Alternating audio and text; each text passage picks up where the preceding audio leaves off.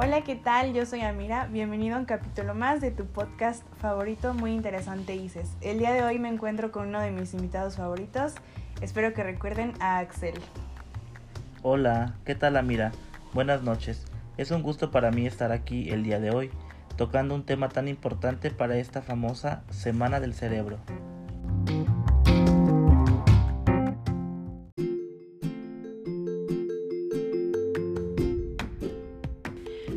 Gusto tenerte aquí, Axel. Y ya que lo mencionas, les cuento que el tema de hoy es el cerebro de los invidentes, justo para esta semana del cerebro.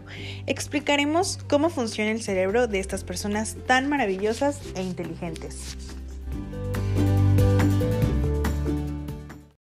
Como lo dijiste, es fascinante cómo pueden tener una calidad de vida desarrollando capacidades utilizando áreas que normalmente usamos para funciones visuales. Esto se debe a que las diferentes zonas del cerebro están interconectadas y gracias a la llamada neuroplasticidad son capaces de adquirir nuevas funciones o modificar las existentes. Bueno, la neuroplasticidad es la capacidad que tiene el cerebro para adaptarse a los cambios a través de redes neuronales. Es decir, cada que se aprende algo nuevo, las neuronas hacen equipos y se mandan señales para comunicarse entre ellas. Ándale, así le entendemos un poco mejor.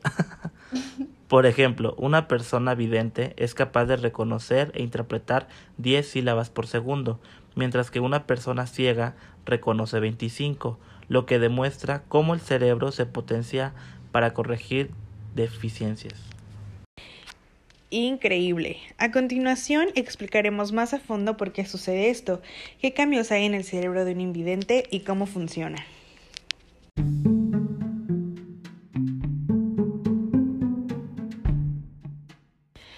Según un artículo aparecido en la revista Neuroimage de Natasha Lepore, investigadora del Laboratorio de Neuroimagen de la UCLA y sus colaboradores, descubrieron en su estudio que las regiones visuales del cerebro tienen menos volumen en las personas ciegas que en las que sí ven.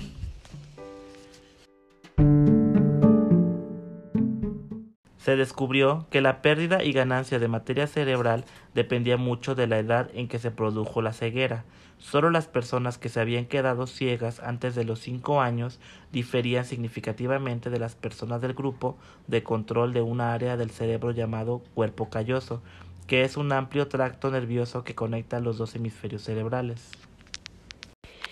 El cuerpo calloso ayuda a la transmisión de información entre los dos hemisferios del cerebro. Los científicos sugieren que esta diferencia estaría causada por la reducción de la cantidad de mielina, que es el material que envuelve o cubre el ligamento fibroso del nervio, en ausencia de señales visuales que procesar.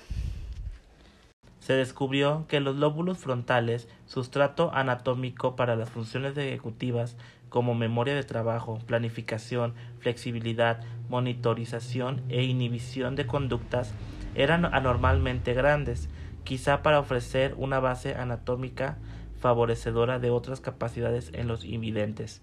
De hecho, estudios previos ya habían constatado que los ciegos, al desplazarse por un pasillo con ventanas, por ejemplo, pueden detectar la presencia de estas al sentir sutiles cambios en la temperatura ambiente o distinguir las variaciones auditivas existentes entre las zonas de pared y el lugar donde se encuentran dichas ventanas.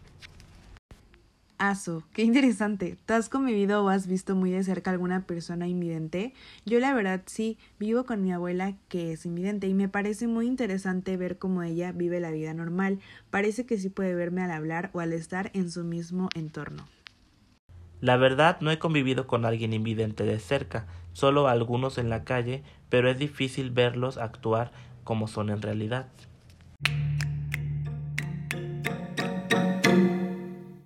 El hecho es que la mayoría de nuestros sentidos tienen algunos circuitos que interactúan entre ellos, lo que se llama modalidad cruzada. Estas conexiones entre las regiones visuales y auditivas del cerebro se fortalecen después de perder la vista. Además, algunas regiones de la corteza cerebral que bordean las cortezas visuales y auditiva expanden el territorio en las personas ciegas para hacer uso de los circuitos inactivos de la corteza visual.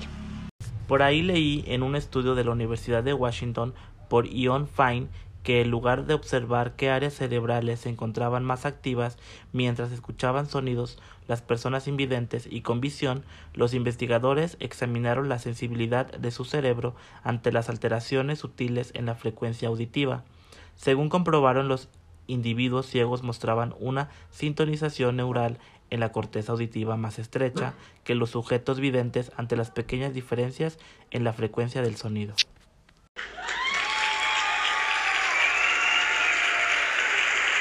Claro, ahora sí, como dicen, que los oídos son los ojos de los invidentes.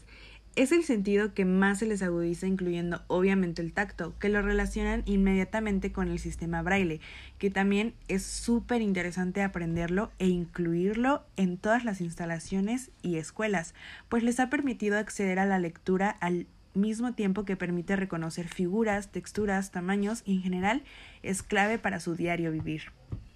Te recomiendo a ti que estás escuchando este podcast que leas el artículo llamado Los doce sentidos de los ciegos por el Instituto Nacional de Ciegos cuyo autor es Carlos Parra Duzán.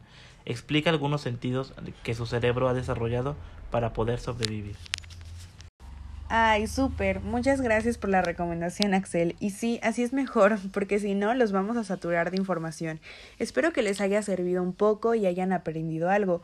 Muchas gracias por venir. Siempre es un gusto tenerte aquí, Axel. Muchas gracias, Amira, por haberme invitado a tu podcast. Espero que haya sido de su agrado la información y que tengas buena noche.